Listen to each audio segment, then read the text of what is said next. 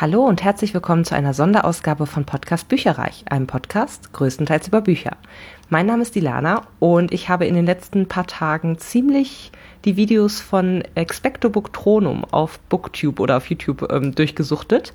Äh, Grüße an die liebe Lena, du machst das ganz, ganz toll und ich äh, gucke deine Videos sehr gerne und habe mich ehrlicherweise auch ein bisschen inspirieren lassen, denn ich habe das Gefühl, ich habe in den letzten ja, Monaten sehr wenig Sondercontent, Sonderausgaben etc. gemacht.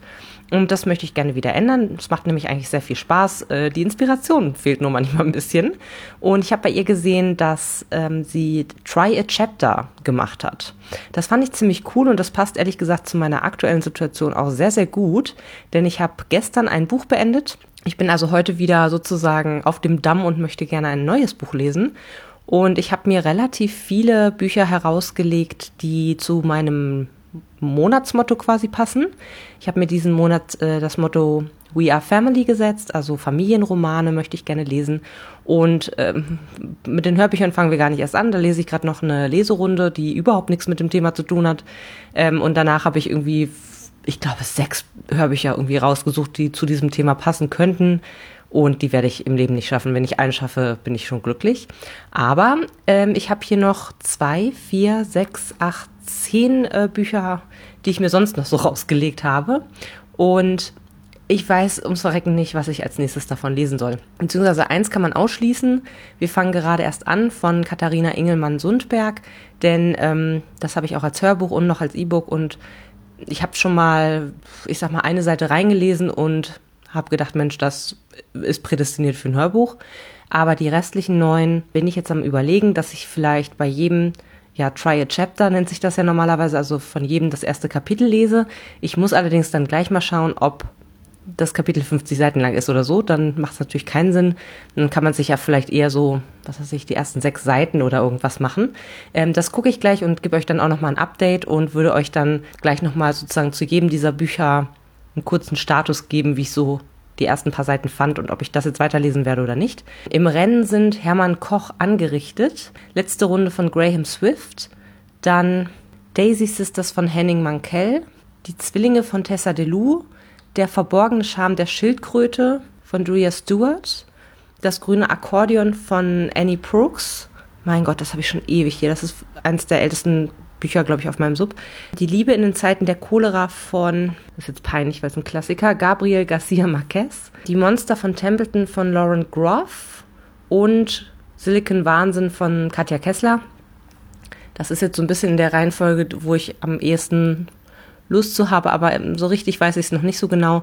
Einige passen vielleicht auch nicht so ganz eindeutig auf We Are Family. Ähm, ich weiß zum Beispiel, dass bei letzte Runde geht es eher um da ist irgendwie einer aus dem Freundeskreis gestorben und die langjährigen Barfreunde sozusagen machen sich auf die Reise, um entweder den zu beerdigen oder irgendwas, also oder ihn zu huldigen, ich weiß nicht genau, also so eine Art Hommage eher an den Verstorbenen. Da bin ich mir unsicher, ob das wirklich als Familiengeschichte in dem Sinne klassifizierbar ist, weil die ja nicht wirklich verwandt sind, sondern sozusagen gesuchte Familie. Egal, also ich will euch nicht weiter langweilen. Ich äh, werde jetzt hier in alle mal reinlesen und dann jeweils ein kleines Update dazu geben und auch nochmal erzählen, ob das jetzt ein ganzes Kapitel war oder nur ein paar Seiten. So, ich habe jetzt die ersten paar Kapitel von Hermann Koch angerichtet gelesen. Ähm, ich habe jetzt tatsächlich mal durch alle durchgeschaut und habe festgestellt, dass ja die Kapitel sehr unterschiedlich lang sind, die meisten aber so um die 25 bis 30 Seiten ein Kapitel Break haben sozusagen. Dementsprechend habe ich jetzt von diesem Buch die ersten fünf äh, Kapitel gelesen, denn das sind sehr kurze Kapitel und das hat mir bisher schon ganz gut gefallen. Vielleicht erstmal, worum es überhaupt geht. Zwei Ehepaare, zwei Brüder und ihre Frauen eben, haben sich zum Essen in einem Spitzenrestaurant verabredet. Sie sprechen über Filme und Urlaubspläne und vermeiden zunächst das eigentliche Thema, die Zukunft ihrer Söhne Michel und Rick. Die beiden 15-Jährigen haben etwas getan, was ihr Leben für immer ruinieren kann. Paul Lohmann, der Erzähler und Vater von Michel, will das Beste für seinen Sohn und ist bereit, dafür weit zu gehen, sehr weit. Auch die anderen am Tisch haben ihre eigene geheime Agenda. Während des Essens brechen die Emotionen auf, schwelende Konflikte zwischen den Brüdern entladen sich und auf einmal steht eine Entscheidung im Raum, die drei der vier mit aller Macht verhindern wollen. Ich finde, das hört sich prädestiniert für einen Familienroman an, wobei das ähm, schon ein bisschen literarisch hochwertiger ist wahrscheinlich. Äh, ich hatte irgendwann mal ein Buch von Hermann Koch gelesen, was ich relativ schlecht fand. Ähm, aber das hört sich von der Prämisse her doch sehr gut an. Und ich fand es jetzt äh, in den ersten fünf Kapiteln auch echt ganz gut. Also man merkt da schon zum einen, dass die total versnobbt sind alle, also dass sie sehr reich sind und der Bruder kriegt irgendwie in jedem Spitzenrestaurant äh, für den gleichen Abend den, den Tisch irgendwie äh, klar gemacht, gibt damit aber auch fürchterlich an. Also den haben wir jetzt bisher noch nicht kennengelernt und er ist ja jetzt schon unsympathisch ja, so nach dem Motto, ja, wie putzt man sich raus? Eigentlich möchte man lieber äh, irgendwie einen Film im Bett gucken und damit Käsewürfel essen oder irgendwie in der nächsten Kneipe versinken, anstatt jetzt sich irgendwie zu diesem Abendessen zu treffen. Also das ähm, merkt man schon in den ersten Kapiteln, dass der Erzähler das so, so denkt.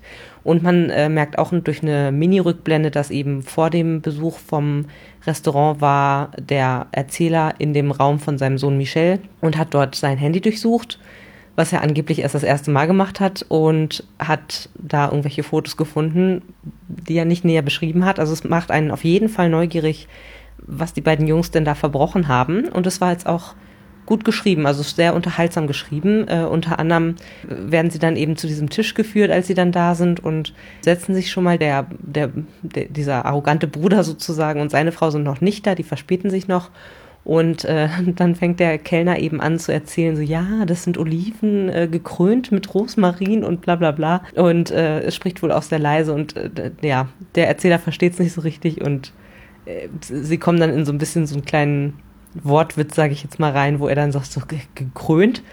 Ja, gekrönt heißt das und das und so. Ich weiß, was gekrönt heißt, aber ich denke mal nicht, dass die Oliven irgendwie alle eine kleine Krone kragen. also ja, war ganz witzig irgendwie ganz unterhaltsam und recht weit von meiner Lebensrealität. Also die tragen alle irgendwie DKNY-Schuhe und putzen sich halt eben für dieses äh, super Restaurant daraus. Aber ja, hört sich soweit ganz cool an und hatte auch direkt irgendwelche ähm, Referenzen zu Anna Karenina. So nach dem Motto glückliche Familien, unglückliche Familien. Ja, fand ich jetzt ganz spannend, ehrlich gesagt. Auf einer Skala von 1 bis 10, ob ich das weiterlesen möchte, würde ich, glaube ich, eine 8 verorten. Okay, jetzt habe ich hier die ersten, ja auch 28 Seiten von Letzte Runde von Graham Swift gelesen oder angelesen. um mal zu beginnen, worum es überhaupt eigentlich geht.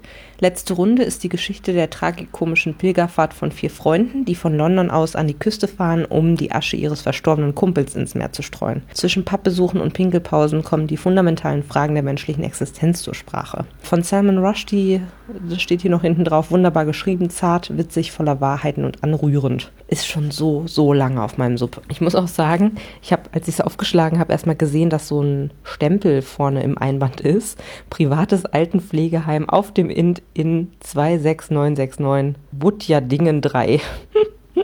also irgend so ein, ich, wo habe ich das denn her, frage ich mich. Also entweder von irgendeinem Flohmarkt und das war eben noch äh, irgendwie ein Stempel drin oder aus irgendeinem so, so ja, also auf jeden Fall gebraucht gekauft, sagen wir es mal so. Ich kann mich aber wirklich nicht mehr erinnern, von wo ich das habe. Es ist auf jeden Fall sehr, sehr lange schon auf dem Sub. Ich fand es jetzt sehr gut. Es war, ähm, also man, in den ersten paar Kapiteln, die jetzt hier sind, die sind ein bisschen länger als bei dem anderen, treffen sich eben diese Freunde mit der Asche von dem Verstorbenen in einem Pub, in ihrem Standardpub sozusagen, Heimatpub. Und ja, werden dann vom Sohn des Verstorbenen abgeholt, der ist Autohändler und bringt die dann quasi in so einem Mercedes eben an die Küste. Und die ja, Frau des Verstorbenen kommt nicht mit. Ähm, die kann das irgendwie nicht. Und es wird da schon klar, dass zum Beispiel jetzt die Beziehung zwischen Vater und Sohn recht angeschlagen war wohl. Also es wurde nochmal so ähm, eine Rückblende gezeigt, ähm, wie eben der 40. Geburtstag von dem Sohn ablief. Die sind also alle natürlich schon ein bisschen älter so und dass sie sich dort dann gut verstanden habe, haben, jetzt der Vater und der Verstorbene, äh, der Sohn und der Verstorbene, äh, wurde jetzt als ja ungewöhnlich sozusagen aufgegriffen. Das macht natürlich dann auch ein bisschen neugierig. Es war allerdings ein bisschen sperriger geschrieben als das andere jetzt. Also bisschen, man merkt, glaube ich, das Alter einfach an. Das ist jetzt von 1996. Hm. Gut, ist jetzt nicht wahnsinnig alt, aber man, also ich muss auch sagen, da ist ähm, die alte Rechtschreibung noch drin mit SZ, wo jetzt momentan Doppel S stehen würde oder so. Und ähm, die versuchen hier scheinbar auch die Übersetzung so zu gestalten, dass es so ein bisschen äh, so, so einen englischen Akzent nachmacht. Deswegen statt wären steht dann da wären oder hätten ohne E zwischendrin. Also mh, ja, war jetzt ein bisschen sperriger zu lesen, aber durchaus interessant. Ich glaube aber trotzdem tatsächlich, gerade durch dieses Anlesen, es hat eigentlich es ist eigentlich kein klassischer Familienroman, weil da ist zwar ein Familienkonflikt scheinbar mit drin, aber das sind ja eigentlich die Kumpels. Also, und es scheint auch eher so ein, so ein Roadtrip-Buch zu sein. Deswegen bin ich mir unsicher, ob das wirklich 1a auf das Thema passt. Obwohl es interessant anzulesen war. Auf zum nächsten. So, jetzt habe ich in die ersten guten 30 Seiten von Henning Mankells Daisy Sisters eingelesen. Ein ja, schwedischer Roman. Da hätte ich auch noch eine Weile weiterlesen müssen bis zum nächsten Kapitel, denn das fängt erst wieder ab Seite 79 oder so an. Äh, 97 meine ich. Mm, es gab hier nur einen Prolog von zwei Seiten und dann gibt es so ein riesen Kapitel, was irgendwie von Seite 11 bis 97 geht. Also ja, 80 Seiten sozusagen. Genau, das heißt, ich habe einfach irgendwo zwischendrin abgebrochen, fand das aber sehr, sehr cool. Allerdings ist das auch wieder eher ein Roadtrip von Freunden als äh, ein Familienroman, finde ich. Äh, ja, ich lese mir den Klappentext vor. Es geht um die Daisy Sisters, Elna und Vivi. Sie sind beide 17, als sie sich im Sommer 1941 zu einer gemeinsamen Radtour an, der, an die norwegische Grenze verabreden.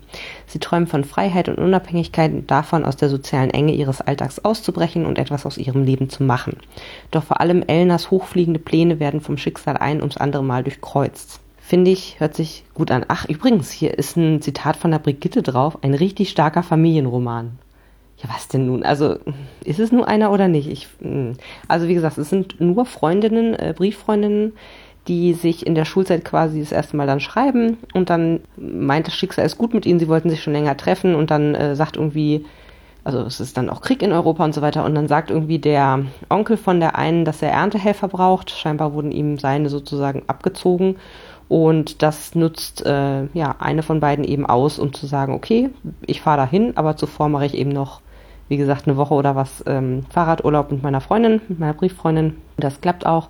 Sie lernen sich äh, dann im Zug kennen und ja, sind sofort Arsch auf Eimer, äh, wie ich das jetzt in den ersten Seiten gelesen habe und vertrauen sich ganz viel an und können gut miteinander sprechen, obwohl sie aus sehr unterschiedlichen Landstrichen kommen, äh, haben sie trotzdem irgendwie beide zwei Brüder und es ist ein sehr klassisches, für die damalige Zeit sicherlich auch normales äh, Rollenmodell. Mutter unterdrückt und zu Hause, Vater am äh, Schaffen, aber irgendwie auch nicht so wirklich äh, viel Geld im Haus oder ähnliches. Und äh, ja, genau, die Brüder gelten wahrscheinlich dann auch mehr als die Schwestern. Und das hat mich jetzt gerade so ein bisschen deprimiert, ehrlich gesagt. Also dieses äh, klassische Rollenverhältnis und ja, dass sie so nicht raus können, im Grunde nichts gelten. Das fand ich jetzt gerade irgendwie ein bisschen schade und man erfährt sehr früh, dass eine von beiden vergewaltigt wird und auch noch ein Kind davon dann bekommen wird. Ja, das auch ganz schön krass ist und ganz schön harter Tobak, würde ich sagen. Es ist auch ein bisschen länger. Also ich glaube auf einer Skala, ach, das habe ich bei dem anderen gar nicht gemacht, auf einer Skala von 1 bis 10, ob ich das jetzt weiterlesen wollen würde, bin ich so bei einer 7, würde ich sagen. Und ich glaube bei letzte Runde, das mit diesen Pappleuten, sechs oder sieben, ich bin mir unsicher. Hm.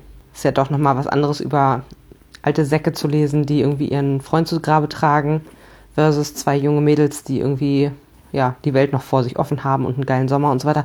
Ich glaube, da hätte ich Mühe mehr Lust zu als auf das mit dem Umtrunk. Genau, aber das ist jetzt Nummer drei von neun. Auf zum nächsten. Ach Leute, das wird nicht einfach. Die sind einfach alle so gut. Als nächstes habe ich angelesen die Zwillinge von Tessa Delou oder Delo, ich weiß nicht genau. Und zwar war das erste Kapitel ging bis Seite 28. Mm, das ist jetzt ein Buch von 1993. Und witzigerweise ist hier auch ein Stempel drin von einer Frau Weber aus der Fuhlsbüttler Straße in Hamburg. Richtig witzig, das ist bei mir vielleicht, ich sag mal, weiß nicht, drei, vier Kilometer entfernt von mir maximal. Egal, auf jeden Fall, äh, keine Ahnung, wo ich das damals her habe, offensichtlich gebraucht gekauft. Es ist auch mega vergilbt und man hat auch ein bisschen müffelnde Seiten gehabt, muss ich sagen. Also das ist tatsächlich mir eben gerade schon aufgefallen. Aber das ist echt auch ein cooles Buch und das erfüllt dieses Mal tatsächlich das Thema Familienroman auch sehr gut. Es geht um ein, oh, ich sehe gerade, das ist mehrfach preisgekrönt. Na, das ist doch auch was.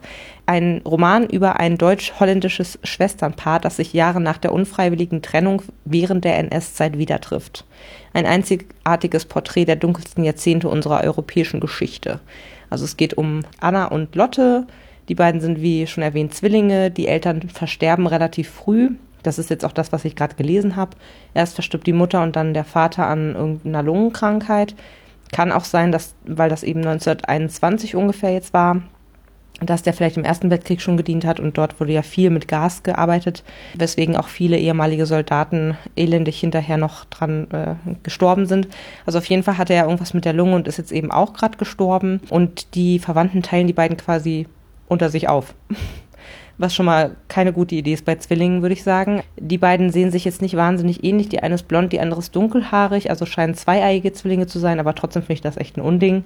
Und so alt sind die, glaube ich, auch nicht, was weiß ich, um die also einmal wurde genannt, dass sie drei sind, als die Mutter gestorben ist, aber der Vater ist ein bisschen später gestorben, also denke ich mal so fünf oder so, vielleicht sechs. Ach nee, in die Schule sind sie schon gegangen. Vielleicht, ja, sagen wir mal sechs, sieben äh, Jahre alt. Und sie finden sich quasi in so einem Spa äh, treffen die sich wieder. Also sie laufen sich quasi zufällig als ältere Damen, sage ich jetzt mal, äh, über den Weg und finden sich dort dann wieder. Und das war jetzt gerade der Einstieg. Und dann wurde quasi jetzt äh, die Rückblende oder die Erzählung dann chronologisch von hinten quasi aufgerollt. Hat mir gut gefallen. Die Sätze sind manchmal ein bisschen lang, also es ist, wirkt ein bisschen klobig, sage ich jetzt mal. Aber hat mir auch leider gut gefallen. Ich glaube, ich muss echt äh, ganz zum Schluss erst diese Einordnung machen, was ich wie lieb lesen möchte, weil ähm, das wird nicht einfach. Und vor allen Dingen, äh, ich ermüde jetzt schon ein bisschen. Ich habe jetzt gerade vier Bücher angelesen und fünf stehen da noch. Deswegen, ja, es dauert ganz schön lange, um die 30 Seiten in jedem Buch zu lesen. Aber ich mache jetzt erstmal weiter, weil eigentlich ist es auch ganz cool, muss ich sagen. Also es macht durchaus Lust auf das ein oder andere Buch äh, mehr, das zu lesen. Und man kann ja auch, wenn man relativ zeitnah hinten anknüpft, ist es ja auch nicht verloren. Sondern man kann dann einfach ab dem Kapitel weiterlesen, wo man dann aufgehört hat, finde ich. So, im nächsten Buch habe ich 24 Seiten gelesen. Das war nämlich das erste Kapitel plus so ein bisschen Vorgeschichte, beziehungsweise ähm, hier sind Charaktere nochmal aufgeführt, also so ein Register oder Übersicht über alle Charaktere, die dabei sind.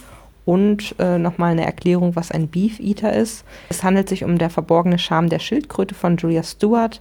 Das ist ein Roman aus dem Jahr 2010 und auch ein ja, traurig, aber auch skurriler, sehr, sehr skurriler Roman. Es geht um Folgendes. Balthasar Jones ist Beef Eater im Londoner Tower, Besitzer der betagten Schildkrötendame Mrs. Cooks, verheiratet mit Hebe Jones und nach dem jenen Tod seines Sohns Milo obsessiver Regensammler. Der Schicksalsschlag hat die Eheleute einander entfremdet und das Leben ist eigentlich schon mühsam genug. Da soll Jones auch noch Schutzherr der königlichen Menagerie werden und damit unter anderem zuständig für hasserfüllte Liebesvögel, ein melancholisches Bartschwein und eine nervöse Etrusker-Spitzmaus. Doch die wilden Kreaturen sind Jones geringste Sorge. Viel schlimmer ist das quälende Geheimnis, an dem seine Ehe zu zerbrechen droht. Herrlich verrückt und berührend schreibt The Washington Post. Also das Cover allein ist schon total irre. Da ist irgendwie so ein Tower drauf mit einer Giraffenkopf, der da rausguckt und ein Affe und ein Papagei und eben dieser Beef Eater, ne? also so ein klassischer ähm, Wächter sozusagen von den Towers in London und eben diese Schildkröte und ein Rabe und ein Zepter. Also äh, so verrückt wie das Cover aussieht, ist eigentlich auch sind die ersten Seiten auch schon gewesen. Also äh, ja Regensammler, das heißt er ja ist in so eine Obsession verfallen sozusagen, seitdem sein Sohn gestorben ist, dass er in so kleinen ägyptischen Parfümflaschen äh, rausgeht und und Regen sammelt und sich einbildet, äh, Unterschiede zu riechen, sozusagen. Und diese Parfümflaschen sollen diesen Geruch konservieren. Und seine Frau ist da überhaupt nicht mit einverstanden. Die wohnen halt in einem von den ähm, Towers of London, dem Salz- äh, oder Salt Tower habe ich gerade auch mal gegoogelt, den gibt es wirklich und das ist ganz cool. Dann kann man sich halt im Internet sogar auch angucken, wie das aussieht, von innen, von außen und so weiter. Ja, echt cool. Und die machen halt diese Führungen durch die Towers und haben scheinbar auch eben entsprechend Sonderaufgaben, also jetzt beispielsweise eben diese Menagerie. Dazu ist es jetzt in den ersten Seiten noch nicht gekommen. Es ist quasi nur erzählt worden, dass er sich eben nachts oftmals rausschleicht, um eben diesen Regen zu sammeln und dass seine Frau da überhaupt nicht äh, Fan von ist und wie sie sich rächt. Also so nach dem Motto, ja, wenn sie dann aufgeweckt äh, wurde davon, erst hat sie versucht, ihn einzuschließen. Das hat aber nicht gut geklappt, weil sie vergessen hat, wo sie dann den Schlüssel hingetan hat. Und dann haben die irgendwie, das haben sie ihren ähm, Tower durchsucht und haben erst ein, Weihnachtsgeschenk für ihn gefunden, ein altes, was sie auch verlegt hatte und ihm deswegen nie gegeben hat. Dann haben sie noch irgendwie ein Sexspielzeug in ihrer Schublade gefunden, woraufhin auch wieder eine Diskussion entbrannt ist. Und schlussendlich äh, wurden sie dann vom, vom Chef quasi rausgeboxt, der ihnen halt einen Ersatzschlüssel durchs Fenster geworfen hat. Also richtig lustig. Und dann äh, meinte sie auch so, ja, wenn, ne, wenn er mal wieder äh, sie sehr damit ärgert, dass er eben rausgeht und diese, diesen Regen sammelt, so, was sie halt total Schwachsinn findet und sie damit auch noch aufweckt, dann geht sie morgens halt, sobald er wieder einigermaßen eingeschlafen ist, geht sie halt aufs Klo und pinkelt halt so laut wie sie kann, so nach dem Motto, und dann wacht er davon immer wieder auf und dann macht sie es nochmal und so. Also fand ich jetzt irgendwie voll lustig, muss ich sagen. Aber es ist schon sehr crazy. Also das ist wirklich eine Stimmung, die hier übermittelt wird, die sehr skurril ist. Sehr, sehr skurril. Also ich meine, wer kommt denn darauf, irgendwie Regen zu sammeln? Und irgendwie der Schildkröte wurde jetzt auch schon von den Raben der Schwanz abgebissen, irgendwie in den ersten paar Seiten. Also die ist übrigens 181 Jahre alt und somit die älteste Schildkröte der Welt. Also sehr skurril und ich glaube, wenn man oder wenn ich dann irgendwie in der Stimmung auf ja was leicht Lustiges oder locker Flockiges habe, dann würde ich, glaube ich, hier zugreifen. Sicherlich ist da aber auch noch ein bisschen was Ernstes mit dabei und was äh, Bedrückendes wegen eben diesem Sohn. Man weiß auch so gar nicht, warum er jetzt tot ist und so, nur dass es halt ungefähr drei Jahre her ist und dass die da beide noch ziemlich drunter leiden. So, jetzt habe ich mal 26 Seiten reingelesen in das grüne Akkordeon von Annie Brooks. Ähm, ich selber spiele Akkordeon seit ich sechs bin, beziehungsweise momentan eher weniger, aber bis gar nicht. aber ich kann es grundsätzlich und es ist so ein bisschen das Instrument, mit dem ich groß geworden bin. Deswegen finde ich das äh, auch so faszinierend. Und Annie Brooks hat auch schon mal, jetzt weiß ich eigentlich nicht mehr, wie es heißt, irgendwas mit Schiffbruch, nee, oder Briefen ich weiß schon gar nicht mehr, wie es genau heißt. Die hatte ähm, schon mal einen Roman geschrieben, den ich sehr, sehr gut fand, der auch verfilmt wurde, bin ich der Meinung. Und hier geht es eben um ein grünes Akkordeon, 1890 in Sizilien gefertigt, gelangt mit seinem ersten Besitzer nach Amerika. Fast 100 Jahre lang erlebt es eine Odyssee durch den Kontinent, wird gestohlen, verkauft, verpfändet und verschenkt und begleitet die Nachfahren verschiedener Einwanderersippen auf ihrer Suche nach einem besseren Leben. Der Roman voll Musik und Leidenschaft, voll Schmerz und Gewalt erzählt von der Geschichte Amerikas und vom Schicksal der Menschen, die es schufen. Hört sich, finde ich, wahnsinnig toll an. Es ist ein sehr langes Buch, über 650 Seiten, aber die ersten 26 haben mir jetzt schon echt gut gefallen. Es liest sich sehr unaufgeregt, also und nicht sehr negativ oder deprimierend. Ich hatte jetzt tatsächlich bei Daisy Sisters im Speziellen hatte ich einen sehr deprimierenden Eindruck, weil die halt so voller Hoffnung sind und das dann so ein bisschen zerstört wird sozusagen. Und hier fand ich es jetzt sehr angenehm, dass der aktuelle Protagonist, das wird ja wie schon auf dem Klappentext erzählt, wahrscheinlich auch auf mehrere ähm, Personen sozusagen übergehen. Ähm, aber der aktuelle, der Akkordeonbauer sozusagen, da wird gleich zu Anfang klargestellt, dass der eigentlich relativ desillusioniert ist also denkt dann irgendwann, weil viele um ihn herum sozusagen nach Amerika auswandern, dass er dort eben auch sein Glück machen möchte und sagt das dann seiner Frau, die ist überhaupt nicht begeistert. Und am, am Tag der Abreise sozusagen wacht er auf und seine Frau ist wie versteinert. Also die ähm, ist scheinbar irgendwie gelähmt. Also von irgendeinem mir nicht bekannten Unheil übermannt worden. Also ihr Herz schlägt noch und so weiter. Also sie lebt noch aber sie kann sich halt nicht mehr bewegen irgendwie, also ganz strange. Und da steht dann schon im Buch drin so nach dem Motto, ja, der Fluch über der Familie hat gerade erst begonnen. Also es scheinen noch sehr viele falsche Entscheidungen, äh, Schicksalsschläge etc. eben auf diese Familie zu warten und wahrscheinlich auch noch auf, auf viele andere. Interessant fand ich, das ist jetzt von 1996 übrigens, interessant fand ich, dass ähm, als Vor Wort oder als naja, so ein paar Zitate hier drauf sind zuvor. Unter anderem gäbe es die Schwarzen in Amerika nicht, wären die europäischen Amerikaner keine Weißen, sie wären nur Iren, Italiener, Polen, Waliser und so weiter, verstrickt in Klassen, Kultur und Geschlechterkämpfe um Ressourcen und um ihre Identität. Das ist ein Zitat von Cornel West, Race Matters. Mit anderen Worten, ist ja jetzt nicht so ganz verkehrt, also viele der Einwanderer waren ja aus verschiedenen Kulturen und das war ja wirklich ein Schmelztiegel der verschiedenen Kulturen und total zusammengewürfelt und da, dass bei solchen Sachen eben auch wirklich krasse Konflikte aufschweren können und, und die Leute irgendwie auf dem Weg ins Glück und in den Erfolg andere mit Füßen vielleicht treten, ähm, ist für mich relativ nachvollziehbar oder was heißt nachvollziehbar, äh, sinnvoll, dass es passiert. So und ähm, deswegen finde ich das ja, also es liest sich schon sehr, sehr gut an, muss ich sagen. Also da hätte ich, glaube ich, ein bisschen mehr Lust drauf als auf beispielsweise Daisy Sisters, weil das hier ein bisschen, es hat erst gar keine Hoffnung. Deswegen ist es auch nicht deprimierend oder irgendwie niederschmetternd, sondern äh, die Leute haben ihr Standing und erwarten jetzt auch nicht, dass Gold auf sie niederregnet, sondern ja, ist alles ein bisschen realistischer, glaube ich. So, ich habe jetzt hier Die Liebe in den Zeiten der Cholera von Gabriel Garcia Marquez angelesen. Die ersten 28 Seiten. Das nächste richtige Kapitel in dem Sinne, oder ja, eigentlich ist es noch nicht mal mit einem neuen Kapitel überschrieben, aber äh, es ist auf jeden Fall eine halbe Seite frei und dann geht das weiter. Ist auf Seite 79 und ich bin jetzt wie gesagt auf 28 äh, gekommen. Es ist kaum wörtliche Rede und es ist auch kaum ein Absatz drin. Also es ist wirklich ziemlich textlastig, möchte ich mal sagen. Und was mich auch sehr irritiert hat, es geht eigentlich um zwei Liebende und von den beiden war jetzt auf den ersten 28 Seiten nicht mal ansatzweise die Rede, sondern von dem Mann der Protagonistin sozusagen. Also ich habe jetzt mal nochmal in den Klappentext geguckt. Dort steht drin, vor mehr als 50 Jahren hatte Fermina Dasa ihren, ihn abgewiesen, den mittellosen Telegrafisten Florentino Ariza. Nach hunderten von romantischen Liebesbriefen hatte er es damals endlich gewagt, ihr einen Heiratsantrag zu machen. Doch Fermina gehorchte dem Wunsch des Vaters und heiratete den vermögenden Arzt Juvenal Urbino. Das ist der, den wir jetzt gerade in den ersten 30 Seiten quasi begleitet haben, wo er allerdings in hohem Alter ist, mit 81 oder so. Jetzt ist der Tod ihr Ehemann, den sie zunächst kaum liebte, mit dem sie jedoch in über 50 gemeinsamen Jahren einen der Liebe recht ähnlichen Zustand erlernte. Der Mann stirbt auf tragisch tragikomische Weise, aha, und noch am Tag der Totenfeier taucht der verschmähte Liebhaber aus Ferminas Jugend wieder auf. Nichts auf der Welt konnte ihn dazu bringen, seine Liebe zu Fermina zu vergessen. Noch einmal wirbt er um sie. Ist ein Klassiker, kommt ursprünglich aus dem Jahr 1985, wurde dann 1987 das erste Mal in, auf Deutsch übersetzt sozusagen. Und ich muss sagen, gefällt mir jetzt nicht so wahnsinnig gut. Also einmal ist es nicht locker leicht oder recht gut zu lesen, weil es halt, wie gesagt, kaum wörtliche Rede ist und sehr, sehr textlastig. Und es ist auch nicht wirklich ein Familienroman, würde ich sagen, sondern eher eine Art Liebesroman, so wie es sich jetzt auch anliest. Und deswegen würde ich das eher so bei vier von zehn anordnen, sage ich jetzt mal. Also das wird es ziemlich wahrscheinlich nicht werden diesen Monat. Mir ist gerade jetzt noch aufgefallen, dass ich gar nicht erzählt habe, worum es konkret in dem Leseabschnitt ging von Die Liebe in den Zeiten der Cholera.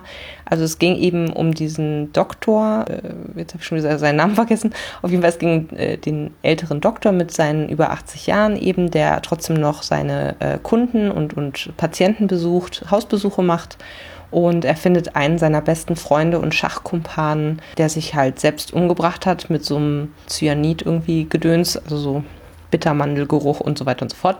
Auf jeden Fall hat er irgendwie so ein Gift abbrennen lassen und ist dann entschlafen und äh, hatte das wohl auch schon längerfristig geplant, wie ähm, ein Gespräch mit seiner Geliebten offenbart, die in den Armenvierteln wohnt und ähm, ja, die haben sich nie irgendwie offiziell zueinander bekannt und äh, das ist jetzt in seinem Abschiedsbrief rausgekommen und die sagt ihm halt, also dem Doktor dann halt, dass der sowieso schon immer vorgehabt hatte, nicht alt zu werden sozusagen und eben äh, sich mit knapp über 60 eben umzubringen, wenn das äh, Leben nicht schon sozusagen vorgesorgt hätte. Und er ist ziemlich betroffen von diesem Tod und genau, hat halt mit dem immer Schach gespielt und es wird so ein bisschen nochmal so sein Alltag erzählt und ähm, dass er ein ziemlich korrekter Mann ist, der also immer so mit Leinenanzug rumläuft. Das ist, spielt ja irgendwo in Südamerika, bin ich der Meinung, und es ist äh, wahnsinnig heiß dort. Er fährt auch immer noch mit einer alten Kutsche, also ist sehr altmodisch im Grunde, ne? so alte Traditionen und Werte, so äh, lebt er so durch. So wird er so ein bisschen charakterisiert halt und ähm, hat auch total Angst davor zu sterben, wie ich das so äh, mitbekommen habe und ist auch irgendwie oder nimmt Dinge zu sich, von denen er äh, so ein bisschen die präventive Hoffnung hat. Also irgendwie morgens Brot mit Knoblauch drauf, damit eben sein Herz nicht schlapp macht und solche Späße. Also ja, ganz interessant eigentlich. Also er war, es war jetzt auch nicht schlecht geschrieben oder so, es war halt einfach nur ein bisschen anstrengend zu lesen und ich glaube auch, dass es schlussendlich eher eine Art ja, Liebesroman ist eben. Genau, also aber jetzt mal zu dem anderen Buch, was ich jetzt nochmal reingelesen habe, und zwar von Lauren Groff, Die Monster von Templeton. Das ist auch ein äh, Roman und da geht es eben um Willy, die, also ist eine Frau, aber sie heißt Willy. Und die ist eben jetzt schwanger von ihrem Professor sozusagen. Also sie war eigentlich angehende Archäologin oder schon fertige Archäologin, das habe ich jetzt nicht ganz rauslesen können und ist dann eben mit einem Doktorvater oder so dann eben äh, um die Welt gereist, hat archäologische Funde gemacht, aber ist jetzt halt schwanger von ihm. Dann sagt sie noch zu ihrer Mutter, dass sie eventuell ähm, eine Klage am Hals hat wegen versuchten Mordes oder Totschlag oder wie das heißt, weil sie dann hinterher versucht hat, die Frau von dem äh, wahrscheinlichen Vater ihres Kindes mit einem Flugzeug zu überrollen. Also interessant. Im Grunde ist es ein Buch über einen Ort, und den Zauber eines Ortes, eines Heimatortes. So steht es jedenfalls im Vorwort von Lauren Groff. Ähm, sie sagt, sie wollte eigentlich ganz gerne, also sie vermisste einfach ihr Heimatstädtchen so sehr, als sie ausgezogen war und wollte das eigentlich beschreiben und hat dann halt angefangen zu recherchieren und eben wirklich sich die wahre Geschichte und so weiter nochmal vor Augen zu führen. Und während sie das noch tat, sind quasi einzelne Leute, die in der Geschichte zwar real waren, sind irgendwie, haben sich verselbstständigt und sind Charaktere geworden. Und dann hat sie wohl irgendwie dem Gründervater, ist das wohl so ähnlich passiert, der hat wohl auch nochmal irgendwelche ähm, Bücher quasi über sein, sein Heimat oder sein gegründetes Dorf, Stadt, wie auch immer, ähm, geschrieben. Und da ist auch so ein bisschen Fiktion reingewandert sozusagen und hat sich den einfach als Vorbild genommen, hat eben Templeton draus gemacht, obwohl es irgendwie Cooperstown oder so hieß und hat halt sich so ein bisschen eine eigene Geschichte drum gesponnen. Und das soll super gut sein, beziehungsweise auch von der Autorin gibt es jetzt mittlerweile noch neue Bücher und die wurden alle total gehypt und total in den Himmel gelobt. Ich habe das Buch vor ein paar Jahren, als es recht frisch erschienen war, habe ich das in irgendeiner, ich sag mal, Brigitte-Vorschau äh, gesehen und fand das so toll. Und jetzt liegt es hier schon seit Jahren irgendwie rum. Eine Mischung aus Familiensaga und Wohlfühlbuch, sagt die DPA. Es ist von 2011, äh, ursprünglich ist es 2008 erschienen, also werde ich es wahrscheinlich auch schon seit 2011 oder maximal 12 haben ist auch noch neu und ungelesen. Also ich weiß, dass das definitiv ein Geschenk mal irgendwie war, dass ich mir das zu irgendeinem Geburtstag oder was gewünscht habe und dann auch bekommen habe. Und wie gesagt, Schande über mein Haupt. Ich habe es bisher noch nicht gelesen. Das Format ist ganz interessant. Das ist nicht so ein typisches Taschenbuch, sondern breiter als normal, sage ich jetzt mal. Also ein bisschen unhandlich. Aber die ersten paar Seiten haben mir jetzt auch schon ziemlich gut gefallen. Da geht es eben um diese Willy, wie gesagt, die kommt in ihre Heimatstadt zurück, um ihrer Mutter das zu beichten, dass sie eben schwanger ist und mit ihr gemeinsam halt eine Lösung zu finden und weil sie halt sich wahrscheinlich auch nicht mehr in dem Umfeld blicken lassen kann, wo sie zuvor gearbeitet hat. Und zum, am gleichen Tag wird quasi ein 15 Meter langes Seeungeheuer aus dem See, dem örtlichen, geborgen. Also man merkt schon direkt, es hat so einen fantastischen Einschlag und da wird auch viel Fiktion mit Wahrheit wahrscheinlich verquickt werden. Und ich fand tatsächlich auch schon die, ersten, die erste Szene mit der Mutter total komisch erstmal war ich durch den Namen so ein bisschen irritiert mit dem Willy. Das wird auch jetzt aktuell noch nicht, wurde es noch nicht aufgeklärt, wie sie dann wirklich heißt. Ich kann gerade keinen weiblichen Namen mir vorstellen, der irgendwie zu Willi abgekürzt werden kann. Auf jeden Fall war die Mutter sehr, sehr müde. Die war irgendwie, ist irgendwie Nachtschwester, hatte gerade eine Nachtschicht, hat auch nicht mit der Tochter gerechnet und äh, sagt dann erstmal zu ihr, ach, diese scheiß Halluzination. Und dann äh, meint sie so, nee, nee, diesmal aber nicht. Und sie haben eigentlich nur ein ganz kurzes Gespräch, aber irgendwie wirkt das schon sehr distanziert tatsächlich. Also so ein, so ein Familienkonflikt ist auf jeden Fall schon mal da die Mutter sagt auch einfach nur, ja, wunderbar, so habe ich dich aber nicht erzogen und äh, ich nehme jetzt ein paar Schlaftabletten und verzieh mich mal. Und irgendwie ist es aber auch so, dass die Mutter noch relativ jung ist, die ist jetzt 46 und die Tochter irgendwie 28. Das heißt, sie hat sie mit 18 bekommen und ja, die Tochter erwähnt auch in einem Nebensatz, dass sie halt früher immer so ein bisschen die Außenseiter im Dorf waren, ne? Also nur sie zwei und in sich war es wohl irgendwie sehr harmonisch im Haushalt, aber sobald sie nach außen kam, hat man halt gemerkt, dass sie Außenseiter sind so. Ja, wie gesagt, fand ich total spannend und dann wurde jetzt schon direkt auch ein, ja, so eine Art Ausschnitt aus einem Fake-Buch von diesem Gründer eben mit eingestreut und noch ein Porträt, also selbst ein Bild war jetzt mit drin. Ist schon sehr abwechslungsreich, finde ich. Ist nicht einfach. Finde ich auch ganz cool, aber ich weiß noch nicht, ob es das wird. Man muss auch dazu sagen, es ist Mitte des Monats, das heißt, ein Buch werde ich auf jeden Fall noch schaffen, vielleicht ein zweites, je nachdem, wie lang das ist. Und dann eventuell noch ein drittes. Also ich sag mal so, wenn ich zwei kurze lese oder drei kurze, würde ich wahrscheinlich sogar noch schaffen. Oder sonst ein kurzes oder mittellanges und ein langes. Mehr nicht. Das heißt, aus diesen neun Büchern werden es eh nur zwei, ich sag mal maximal drei, die ich so Top 3 kann ich dann ja hinterher küren und dann äh, gucke ich mal, welches ich davon wirklich lese und schaffe. Mm, und jetzt geht es noch zum letzten Buch. Das ist Silicon Wahnsinn von Katja Kessler. Da habe ich jetzt tatsächlich in der Vorbereitung, wo ich jetzt mal geguckt hatte, oh, wie viele Seiten sind es denn bis zum ersten Kapitelabschnitt, hatte ich jetzt gesehen, dass ich dort schon irgendwann mal quasi den Teil 1 schon gelesen hatte. Wobei man sagen muss, Teil 1 geht nur bis Seite ähm, 38.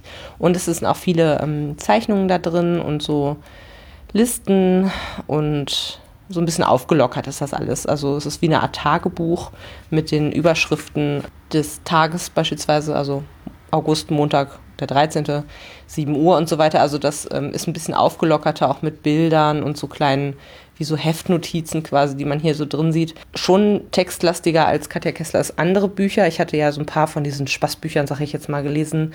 Zwei, glaube ich, wo es eher also wo es sehr viel mehr war mit äh, wie so eine Pinnwand im Grunde und mit, mit Listen und mit Fotos und äh, lustigen kleinen Anekdoten und der Text hat sich da meistens, der Fließtext jetzt in dem Sinne hat sich oftmals in Grenzen gehalten. Es war immer ein sehr lockeres Lesen und ich kann mich auch ganz grob noch erinnern, dass ich da irgendwann mal an einem Sonntagmorgen oder so reingelesen habe in, diesen, in dieses Buch und war eigentlich der festen Überzeugung, ich werde das jetzt als nächstes lesen damals und habe dann irgendwann abgebrochen, weil ich gedacht habe, momentan, ich weiß nicht, mir gefällt überhaupt nicht oder gefiel damals nicht, das kann ich noch sehr gut erinnern, mir gefiel damals nicht, dass sie ihre Kinder so bevormundet und denen irgendwie, ich sag mal, Lügen erzählt, äh, um, damit die sich besser fühlen. Das fand ich irgendwie ein bisschen blöd, gerade weil die jetzt nicht mehr so wahnsinnig jung waren. Irgendwie, also kriegen sie ja auch irgendwann spitz. Das fand ich dann irgendwie ein bisschen blöd und dann war ich so ein bisschen abgeturnt von ihr als Mutter quasi. Also es geht darum übrigens, äh, wie sie mal mit Schatzi nach Kalifornien auswanderte. Genau. Schatzi ist der Bild-Chefredakteur und tja, Kai Diekmann. Ja, ist halt alles so ein bisschen, ich sag mal, reiche berühmte Familie. Bisschen snobbig, aber an und für sich fand ich jetzt bisher die Bücher, diese locker leichten, fand ich sehr gut. Und das weiß ich noch, habe ich mal auf der Frankfurter Buchmesse mitgebracht, weil ich die anderen Bücher so gut fand und weil ich auch, ähm, ehrlich gesagt, ein unheimliches Fable für San Francisco habe. Und hier ist die Golden Gate Bridge drauf gemalt. Ähm, das fand ich damals sehr ansprechend. Und ich lese mal den Klappentext schon mal vor und dann zum Schluss erzähle ich nochmal, wie ich es fand, den ersten Leseabschnitt. Wir waren gerade zehn Jahre verheiratet. Andere Ehefrauen bekommen da gern einen Ring eine Reise oder einen neuen Busen spendiert. Mir schenkte mein Kerl mal eben ein neues Leben. Als ihr Mann für ein Jahr ins kalifornische Silicon Valley muss, sagt Katja Kessler ihrem gemütlichen Leben in Potsdam kurz entschlossen Tschüss und findet sich über Nacht mit vier kleinen Kindern und sieben großen Koffer in einem Mini-Apartment am Highway wieder. Mit einem Mal heißt Alltag, Kolibris vor dem Küchenfenster, der Duft von Eukalyptus in der Luft, Popo-Vermessungsroboter in der Jeansabteilung. Aber schnell wird auch klar, Mist, hier läuft leider gerade verdammt viel schief. Wie es ist, im Land der unbegrenzten Möglichkeiten an eigene Grenzen zu stoßen, warum Glück ein Gast ist, der gern durch die Hintertür kommt, Katja Kessler erzählt. Mitreißend und saukomisch. Hört sich doch eigentlich nicht schlecht an, oder? Ich weiß nicht, irgendwie war ich damals nicht in der Stimmung. Und Familienroman, doch, also es geht schon um eine Familie. Es ist vielleicht wahrscheinlich eher so eine Art Reise- und Alltagsbericht als jetzt ein gewichtiger Roman in dem Sinne, aber ja, why not? So, die ersten 30 Seiten von Katja Kesslers Silicon Wahnsinn ist gelesen äh, oder sind gelesen. Und ja, letztes Mal hatte ich scheinbar einfach einen schlechten Tag oder wie auch immer. Diesmal fand ich es überhaupt nicht so schrecklich, in Anführungsstrichen, wie ich es zuvor empfunden hatte. Ich habe zwar ein bisschen weniger gelesen, als ich letztes Mal gelesen habe, aber auch nur ein paar, ich sag mal, zehn Seiten. Nee, ist echt süß. Wie gesagt, deutlich mehr Text als zuvor in den anderen Büchern, aber jetzt auch relativ locker leicht. Ich habe jetzt schon ein paar Mal geschmunzelt, ehrlich gesagt, in diesen paar ähm, Seiten. Und also es ist locker leicht geschrieben, wäre auch eine Variante. Finde ich ehrlich gesagt nicht schlecht.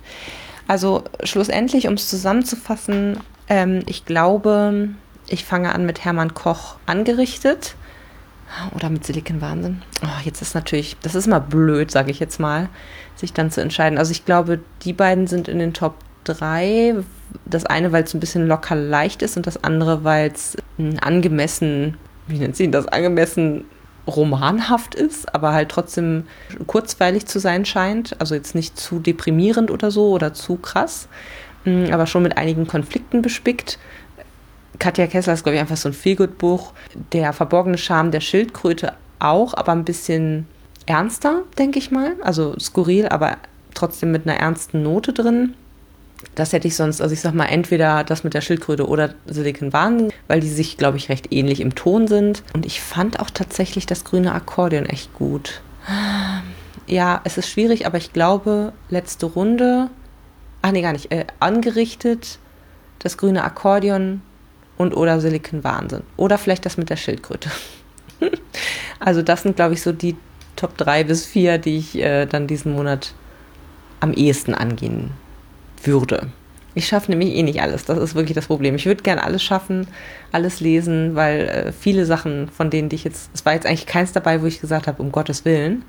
Bis auf vielleicht die Liebe in den Zeiten der Cholera. Das hat mir jetzt äh, auf Anhieb nicht so wahnsinnig gut gefallen. Und bei Daisy Sisters fand ich den Ton relativ deprimierend. Das brauche ich jetzt gerade irgendwie nicht. Aber ich glaube, zu einem anderen Zeitpunkt in meinem Leben ist das vielleicht auch nicht schlecht. Also, das ist ja immer so ein bisschen ähm, Stimmungslesen, sage ich jetzt mal. Also, das sind so die Tops sozusagen. Und tatsächlich, wenn ich jetzt so ein bisschen drüber nachdenke, ich glaube, ich habe jetzt eher Lust auf was locker leichtes, also würde ich wahrscheinlich vielleicht sogar mit Silken Wahnsinn weitermachen. Ich glaube, das ist auch super schnell gelesen. Waren jetzt auch sehr kurze Kapitel und so weiter. Und dann wahrscheinlich Hermann Koch. Und wenn ich dann noch genug Zeit habe, dann das grüne Akkordeon. Sonst geht das vielleicht noch in den August mit über. Möglicherweise, weil das wirklich mit 650 Seiten eigentlich das dickste Buch, glaube ich, von allen ist. Ja, aber das hat mir jetzt richtig Spaß gemacht. Ich muss allerdings sagen, beim nächsten Mal würde ich wahrscheinlich die Auswahl kleiner halten, weil das waren jetzt doch ein etliches an Zeit sozusagen, was jetzt für diese neun verschiedenen Bücher an A30 Seiten draufgegangen ist. Dementsprechend habe ich jetzt wahrscheinlich heute Abend gar nicht mehr unbedingt die Zeit, wirklich mit Lesen anzufangen, sondern das war jetzt nur ein Reinlesen in alle Bücher. Also es war jetzt recht zeitintensiv. Das heißt, nächstes Mal würde ich es vielleicht mit, ich sag mal, fünf Büchern oder so machen. Aber ähm, ja, Spaß hat es mir gemacht und ich hoffe, euch gefällt das Format auch so ein bisschen gut. Dann äh, könnte ich das vielleicht nochmal irgendwann zu einem anderen Zeitpunkt, wo ich mir unsicher bin, was ich jetzt als nächstes lesen soll, gerne nochmal wiederholen und euch dann mitnehmen wieder. Würde mir Spaß machen, glaube ich. Dann hören wir uns bei der nächsten Episode. Bis zum nächsten Mal. Tschüss. Informationen zu allen Büchern, über die ich heute gesprochen habe, findet ihr auf meiner Website www.bücherreich.net mit UE. Ihr könnt dort oder auf Facebook unter www.facebook.de slash podcastbuicherreich in einem Wort durch mit mir in Kontakt treten. Meine E-Mail-Adresse lautet buicherreich at gmail.com. Wenn ihr diesen Podcast über iTunes abonniert habt, würde ich mich riesig freuen, wenn ihr mir eine 5-Sterne-Bewertung hinterlasst. Dies ist ein privater Buch-Podcast, in dem ich nur meine eigene private Meinung wiedergebe. Wenn mir ein Buch oder Hörbuch kostenlos zur Verfügung gestellt wird, kennzeichne ich es entsprechend auf meiner Website.